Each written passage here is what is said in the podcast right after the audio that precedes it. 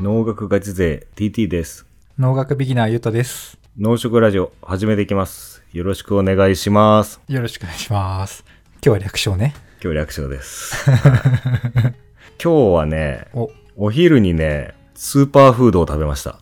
おー、スーパーフード。でも食べたことないわ、多ス分。ーパーフード。うんあの、イメージしてほしいんだけど、ジップロックのあの青い蓋の保存容器に、はい。ジップロックの青青い蓋青い蓋のよくある保存容器。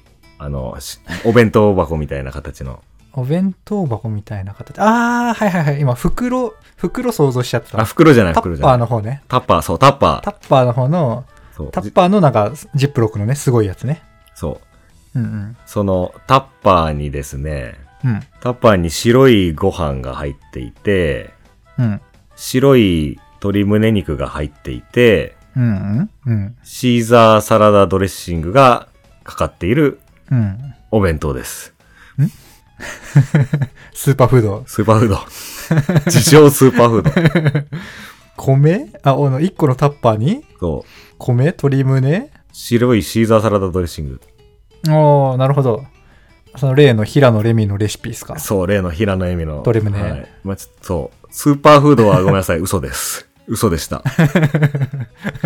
まあ、これ、俺が雑に作ってる雑飯みたいはない感じで、よくいろんな人に雑だなみたいな感じで言われるんだ けど、これはね、うん。栄養は本当に素晴らしくて、うん。あの前ね、なんだっけ、マッチョの回かなんかとか、炭水化物の回でも喋ったけど、はい。まあご飯は普通に炭水化物は適量入れていて、うんうん。で、肉は、うんあの、1日に必要なタンパク質の、まあ、7割か8割ぐらいそれだけで摂取できるから、はいはいはいはい。で、油もほとんどないのよ。そうね。余計な脂肪分もないと。そう。だから炭水化物が適で適度で、タンパク質豊富で、う。うん。油が入ってないっていう、これもうパーフェクトフードじゃないですか。パーフェクトフードね。パーフェクトフード。だからね、栄養は素晴らしいんですよ。うん。ただ、見た目が悪い。色ないね。色ない。白しかない。白系統一。しかもあれだよね。鶏胸肉も、その、茹でたっていうのかな。そ蒸し鶏みたいな感じだう。 からそう。、白っぽいもんね。白いん です。でね、これ散々揶揄されるんだけど、本当にね、うん我ながらね、美味しいんだ よね。だから今日はですね、うん。このうまさを、この胸肉のうまさを、自称スーパーフードを科学的にお、喋っていければいいなと。なるほど。科学的に説得力を 持って。 そう、俺の雑飯のプレゼンスを向上させていきたい です。なるほどね。面白そう。お願いします。そう、ということで、料理の科学は、みたいな感じで、うん。あの、あの話していこうと思うんだけど、まあ、言うと料理するんだもんね。うん、でもほんとここ2年ちょっとだけでね。うん。うんうん。でも、料理しなくても、誰かが料理したものを食べてるわけだよね。まあ誰かがって意味だとそうだね。ん。そう。だから誰も料理はもちろん恩恵を受けてるんだけど、料理とか調理って、うんよく考えたら、理っていう漢字がついてるでしょ理、理科うん。そう、理科の理、断りの断り。だから、うん。料理も調理もうん科学なんですよっていうことをちょっと頭におうなるほど。置いといてください。なるほど。いろんな化学反応が起きてますから。そそその中ではね。そう。だからクソ雑でも、このうん。料理の理、断りをきちんと活用してればね、美味しくできるはずなんです。なるほど。はい。ということで、はい。その、いろんな料理の美味しい要素ってあるけど、まあ、ざっくり、うん。味、うん。香り、うん。食感、うん。この3つなのかなって思います。味、香り、食感ねう。ん。うん。うん。味の中にもまあいろいろ甘みとかあんだけど、まあざっくりとそんな感じ。うん。そう。で、今日は食感の話をメインにしうたん。いかなと思って。おーなるほどうん。食感の話ってことは、鶏胸部分が主な 話。そうね、。鶏胸でも牛とかでもそうだけど、はいはい。まあ、結構ありがちなのがさ、この俺の雑飯のプレゼンスが低い原因にもなってるんだけど、うん。鶏胸焼いちゃったっけ、パッサパサさーみたいなさ。で、なん、なんで、そう、ほ北海道弁ですか あ、これは某、某ローカル番組の名言の一つをあ、そうな んだ。オマージュしたんだけ ど。なるほど。そうそう。あの、コンビニのサラダチキンとかさ、一時結構買って食べてたんだけど、おお、俺今日も食べてよ。食べた満足してる、うんコンビニのサラダチキンに。あのね、ごめん、俺ね、そのカロリーメイトとかスコーンとかそういうのが好きだから、うん。すいません、あの鶏胸肉のパサパサ結構好きなんですよね。じゃあ、本日の収録はここまでということで。 いやいやいや、嘘。すいません。いやでも、あの、しっとりした胸肉ってのも うん。できるってのはうん。知ってはいて、うん。自分ではできないんだけうどん。あ、、自分ではできない。できないというか、そんな、あの、科学的にそれを狙ってやったことはないんだけど、うん、なるほどね。じゃあ、ステーキはステーキはなんかいろいろな焼き方あるじゃん。ああーいいね。はいはいはい。れはどうすかなるほど。どれが好ステーキきとかね。あとはこれが苦手とかある。いや、まあでもステーキで言うとそうだね。鶏胸のパサパサっぽい感じになるうん。ままで焼いちゃうと、うん。ちょっとに苦手っていうか、あーウェルダン残念な気分だ的なね。ウェルダン小超えぐらい。 ウェルダン超えとかね。なるほどね。ミディアムぐらいが。あ、ミディアムぐらいがいいね。はいはいはい。なるほどですね。うん。じゃあ、その辺を解説していこうかな。はいはいはい。なので、すあの、まあ、今まさかのパサパサが好きっていう 回答が来たんだけど、まあ、一般的にはお肉は柔らかくてしっとりしたものしっとりね。が好まれるよね。うんまあ、香ばしいとかあるけど、食感としては、まあ、パリパリもうまいけどね、うん。しっとりっていうのがありますと。うん。じゃあ、食感の中で、食感のうち。そんう、食感のうち柔らか感の方かうんら話していきたいんだけど、俺はね、はい。レアうん。があんまり好きじゃないんだよ。あ、なるほど。うん。っていうのは、あのね、赤身をね、噛み切れない場合がある。ああ、そうね。そうそうそう。なんか、いつ飲んだらいいのみたいな感じになりがちだよね。そうそう。なんか、いつまでも口にあるみたいな ね。うんうん。うん。で、これ家でステーキを焼く場合があっても、うん。まあ失敗するとっていうか、いいざ切ってみたら、うんあれみたいなめっちゃ赤いみたいな。そう。こともあるよね。うんうん。だから、あの赤い肉の硬いのは、あれはタンパク質が原因です。うーん、タンパク質が、タンパク質が、そう。タンパク質があまり良くない状況になってます。ああ、なるほど、うんなるほど。まあ、筋肉じゃん。肉って。うんうんうん特に赤い部分は。赤身はね。そうそう。これがね、筋原繊維タンパク質とか、コラーゲンっていうものなんだけど、お、コラーゲン。コラーゲン筋原繊維タンパク質は全然わかんなかった。ギリ復唱してる。この後一回も出てこない から覚えなくていいんだけどあ、。そうなんだ。 なるほど。そう。これらがね、うんその加熱される前っていうのは、凝り固まっちゃったって、はいはいはい。あ硬いんだよね。あななるほど。本当の初期状態か。そうそう。ほら、あ加の熱、される前。死後硬直してんだよ。お肉がね。ああ、なるほど。うん。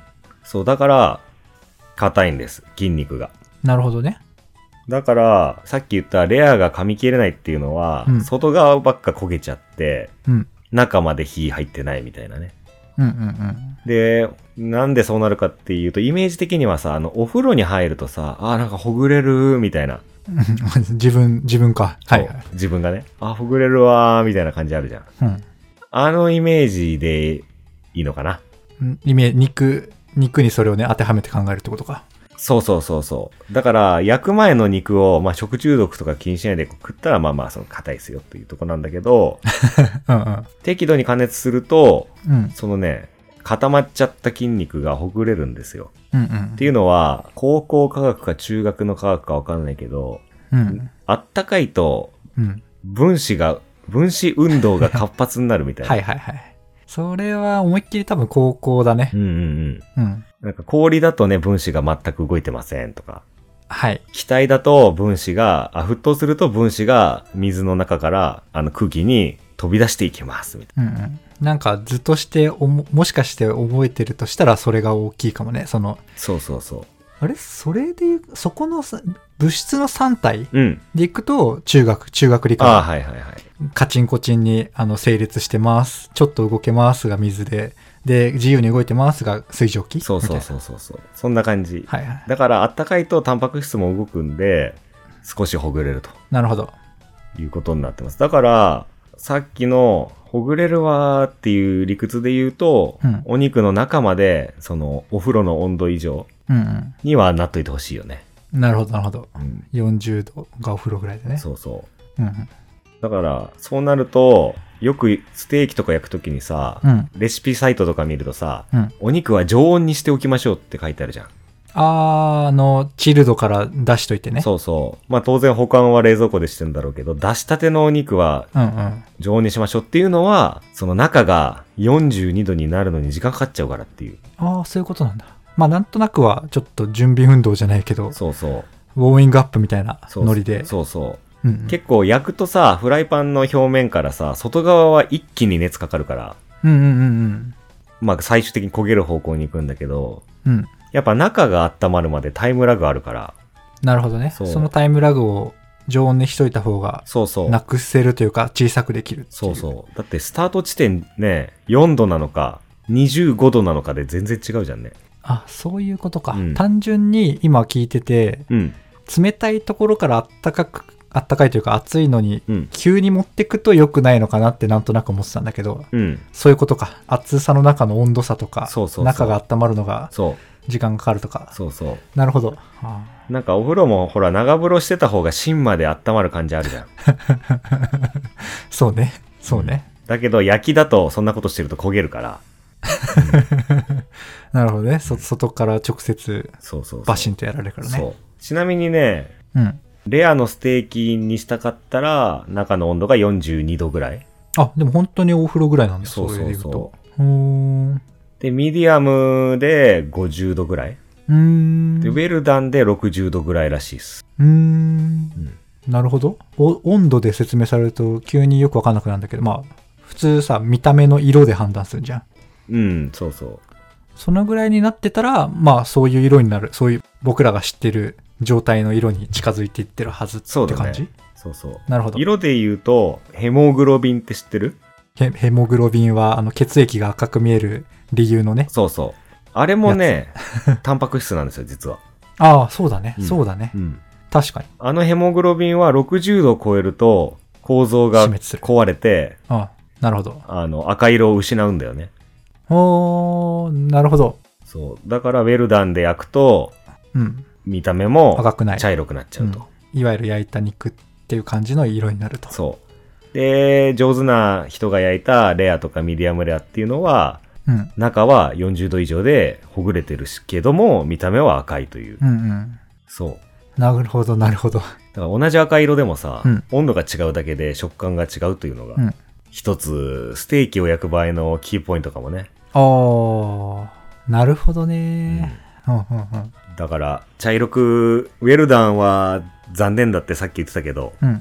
まあもし自分で焼く場合は、うん。 60度を超えないようにって言ってもまあ難しいけど、難しい難しい、あれその温度の温度の話硬さの話だけうでんちょっと質問なんだけど、はい。その後硬くなっていくっていうのは、うん。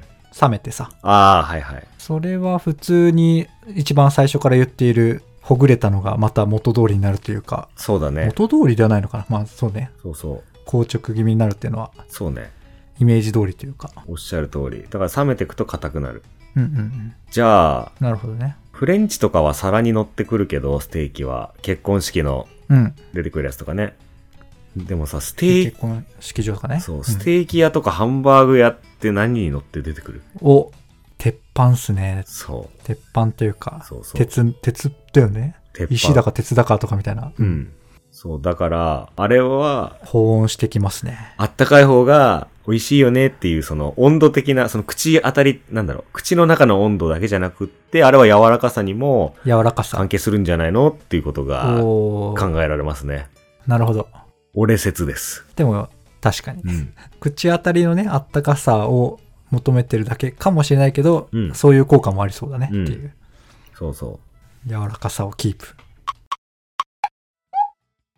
ついでに、おついであとはね、その温度が大事なのは、うんステーキでとかお肉で、うんあれなんですよ。油っぽさ。油っぽさ油がね、油ってあのサラダ油みたいにサラサラしてると気にならないんだけど、うん牛脂みたいなやつって、あすごくね、喉越しが悪いっていうか、ーうんあれすごい固まってる油って美味しくないんだよ ね。ちょっと邪魔な感じになっちゃそううねそう。だどちらかというと、あの、肉汁ジュワーみたいな方がいいじゃん。うんうんうん確かにで、そっちなら一気に美味しそうに感じるそうねそ 牛の油は豚とかうん鶏の油よりも、うん。いわゆる凝固点液体から、うん。固まる。そう、うん。うん。凝り固まる温度、おー点うん。液体から固体になる温度がね、うん。高いんだって。他の油に比べてうん高い。そう高い。温度が高いそう。熱い。熱い。だから50度でうん。焼くとさ、いや50度の時はいわゆる肉汁が出てると思うんだけど、はいはい。それがちょっと何度か忘れたけど、40度とか35度とかでこ固体になっちゃうのがうーん牛。あ、なるほのど。油らしいです。あ、だからその常温とかで普通に牛脂とかがあるのがうん。って感じか。そう、だから、冷めた牛料理ってあ、あんまりないんだよね。なるほど。うん。冷蔵庫で保管とかしようとしてても牛牛料理そうしてたらうん確かにうん。油がえげつない感じになってそう、駆動みたいな。うんあのなるわあの、焼肉屋のさ、牛バラとかさ、うんなんか、焼肉のタレに浮いたやつ固まりがちじゃない なるなるなるなるあれがあんまり美味しくない原因。あー美味しくなくすなるんほどで、だからさっきの鉄板の話は、うん、油の温度もあなるほどキープして、硬さ柔らかさもキープしてっていうのには、うんあの、鉄板は必要なのかなと。なるほどねそういう意味では、フレンチのステーキよりも、ステーキ屋さんのステーキの方が美味しいかもしれない。なるほど、なんかにわかに思ってたんだよね。ああ、なるほど、んかん実際感じてたんだう、ん、でもわかんない。 食べ、同時に食べたことないから ね。その時の気分かもしんない。確かにうん。そうじゃないそそううそんな気もするよ、うんガブガブ食べるかなんかおしとやかに食べるか まあ結婚式でステーキ出てくる時なんて、もう大体酔い回って、もうわけわかんないもんね。まあメインディッシュですからねそうそうそうあの最後の方出ますからねそう、もう、ワイン2、3杯、ワイン2、3杯いっちゃって、ビールもいっちゃってるし、もうわけわかんないから、ちょっと、あんまり印象ないのかもね。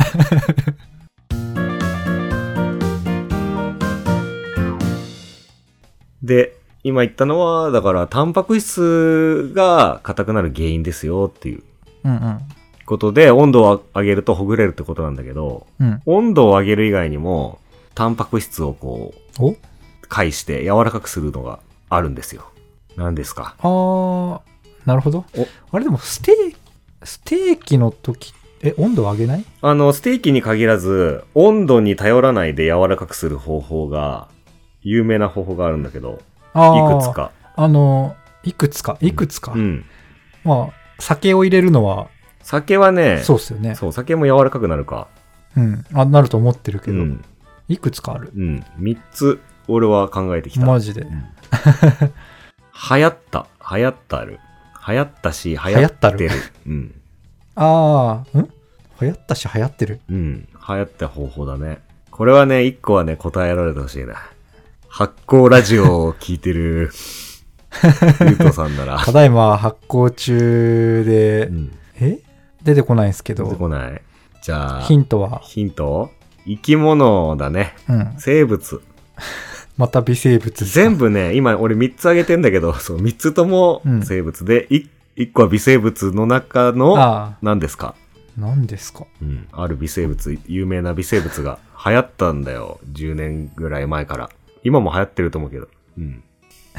全然あのこれだって言えないんだけどうん。頭の中プカプカ浮いてんのは、うんこう麹とかああ。えー、っとなんだ肉を肉を柔らかくするちなみに正解は麹です。あ正 解、おめでとうございます。なるほどなるほどこれが一つ目。あと二つありますね。肉を柔らかくすうる、ん。普通にフライパンの上とかでうん。柔らかくできるあ、仕込みだね。どちらかというあと。仕込みうん。しさっきの麹も仕込みだし、はいはいはいこれも仕込みだな。仕込み系うん。これはね、植物を使います。うん植物、うん。でえキッチンにあるんですかまあ普通にあるね。キッチンにある植物って言ったらねあの普通に食べる野菜系のああ、そうそう。イメージしかないあでもその中なんですかそう。野菜。野菜で果物でも同じ効果が得られる場合があるね。あ果物うん。野菜えどっちも一個ずつある。あ一個ずつ代表的なのがあるってことあるある。へえなんかつけるっけつけたこと俺はつけたことないなとりあえーず普通の人はないかも。こだわってる人はやってるかも。うんあそうなの うーん。あ、でもあるんだ。うん。冷冷蔵庫とかその辺には、入ってる入ってる。マジでうん冷蔵庫行きたいけど。なんか、すって塗るよね。すりつぶして。あ、すって。うんはいはいはい。する。すって塗る。うん。すでも、すすってる、塗る。すり、すりおろす野菜ってそんなないでしょ、数。すりおろす野菜。うん。するって言葉を使うってことか。うん。すり、これソースとかに使うよね、このすりおろしはよく。ソース、ソソースースに使う。うん。するっていう言葉をもうすりごまでしか使わない。いやいやいや、すりおろしふにゃららソースってよくあるよ。すりおろしえ、すりおろさないときはどう食べんの普通に、すりおら、何でもいけるね。超万能野菜だけど。そんな万能ススライスもするし、ライスして。スライスが一番多いかな。で、薄くスライスすれば生でも食べれるし、うん。厚くスライスすれば焼きでもいけるし、うん。ホイルにして丸焼きにしてもいいよね。ホイル焼きホイル焼きもうまいし、すりおろししてソースにしてもうまいしね。すりおろしのソースに引っ張られて何も出てこなくなってんのかな絶対知ってるぜヒントいるヒンだト、てまあもそっと。あヒント、ヒントください。何から始まるみたいなヒントをね。ああ、もうもう直接的なヒントで。うん。た。た あ、玉ねぎだあ、。そうそうそう。遅い。マジで出てこないんだ けど。そう確かに、それこそね、あの、ステーキのソースでも出てきますし出、てくるね。あの、大好きなハン、俺の好きなハンバーグ屋さんにもね、入ってるね。玉ねぎど、玉ねぎドレッシング、玉ねぎソースうん。がメインメインだったりしますね。うん。そうそう。ハンバーグの中にも入ってます入ね。ってるね。そう そう。玉ねぎ柔らかくしてくれるんだね。そ肉う、をそういう、そうらしいへーよ。ちなみに、昨知ら日、なかった。実家に帰ってた時に、うん。父親が張り切ってステーキを焼いてたんだけど、うん。玉ねぎ塗ってたね。お仕込みで、うん。玉ねぎ入れてもみもみみたいにすんの10時間とか置くらしいよ、本当は。へえ。じゃあ3つ用意してたうちの3つ目は、うん。これは微生物使いません。うん。植物使いません。うん。ある意味生き物は使ってますけど、ある意味生き物を使ってる。これはね、すごく有名な技術だけど、家庭ではできません。うーん。家庭ではできません。家庭ではできません、これは。うん。ズバリど。こでできるんだズバリ。何でしょうか。家庭ではできない。うん。プロにしかできない。プロにしかできない。うん。ええまあ、家庭でやったら、うん。食中毒になるかな。もしかしたら。えそう、よくあるよ。うーん、焼き肉とかさ、お店の看板に書いてあったりするよ。漢字2文字でよく書いてあるよ。うんうーん、焼き肉。焼肉屋さん、うんあの、国産と同じぐらい見る。国産焼肉と同じぐぐらいらいのレベルで見かけるな。見かける、うん。看板看板。看板、うんもうメニューじゃなくて、看板。あ、まあメニューにもある。看板で出してるとこもあある。メニューもある。うん。炭火。違います。 違います。家、家というかできるな。原始的だな、一番。うんもうちょっとね、生物感。生物感。うん。生き物、生物用語感があるね。生物用語ではないけど。ああ、生物の力使ってんなっていう感じのある。え、そうなのそうだよ。えそういう、え、焼肉以外にもつくそういう、なんとか、なんとか部分。そうね。酒でも使う。なんとか酒。なんとか酒。ワインとなんか、とか。焼酎とかでも使えるよね。酒でも肉でも使われる言葉だよね。技術だよね。肉は割と最近出てきたね、この技術は。あ、そうなんだ。うん。さあ、なんでしょうか。お酒はお酒はもうこれ、100年ぐらい前からやってる よね。うーん、20年とか言うよね。あー。え、それ言ってもわかんないん だけど。それでもなんない。クソヒントだそ。れ、うん。あ、それねって思ったけど、もはや言葉で出てこないわ。えたるね、そのね、な、何年ものみたいなやつでしょ樽の中で20年、うーん、しました。ウイスキーも言うな。うーん。あ、でも、肉、熟成正解です。あ、いいんだ。あ、なるほどね。熟成肉か。熟成肉です。熟成は、ちょうど発酵ラジオでやってましたね。ああ、なるほど。俺もね、発酵ラジオ、最新回で。もうあれは、心、正座して聞きたい番組だから、ちょっとまだ聞けてないね、最新回は。熟成。そう、熟成、玉ねぎ、塩麹、うん。パイナップルとかも多分そうなんだけど、おー酢豚とかにも入ってるね。そうなんで肉を柔らかくするか。なぜタンパク質がカチカチの肉が、それで柔らかくなるのかっていうのをうんうん。喋っていいですかクイズにする。難しすぎいや、全然わかんないけど、うんあれ、それじ、それじゃないんだっていうところでいくと、うん。そのさっきの温度みたいな状態を、うん。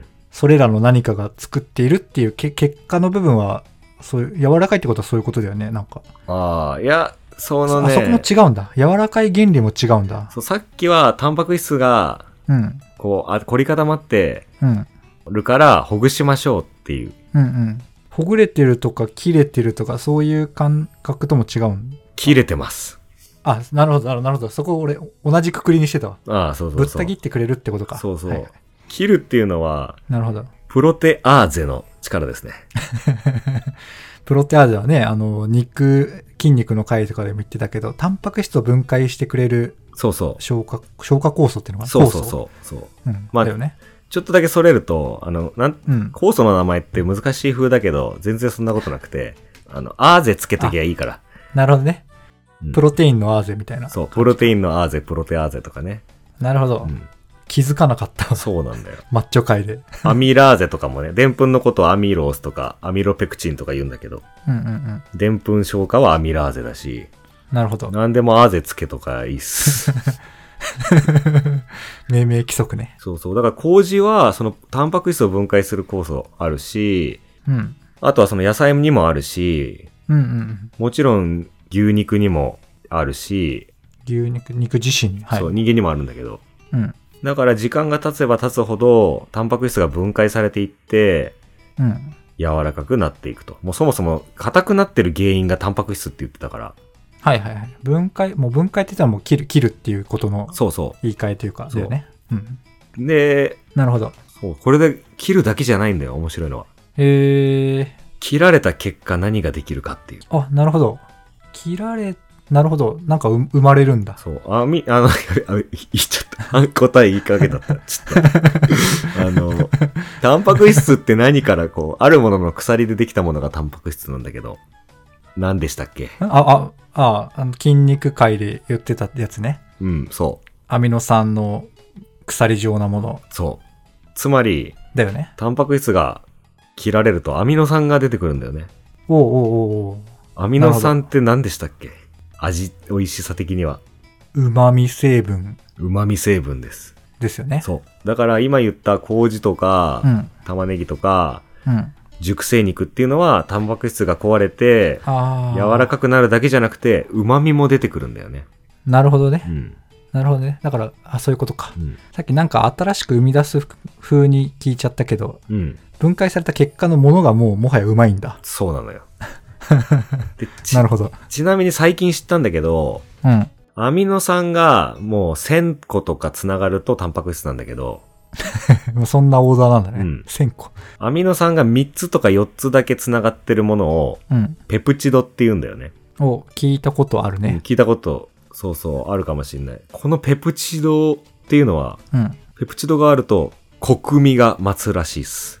何味コク、コクコク、コクマロとかあるじゃん。あーコクがあるそうそう。あ、なるほど。カレーじゃん。そう。だからね、プロテアーゼでタンパク質を分解させてやると、うんコクも出てくんだよね。うーん。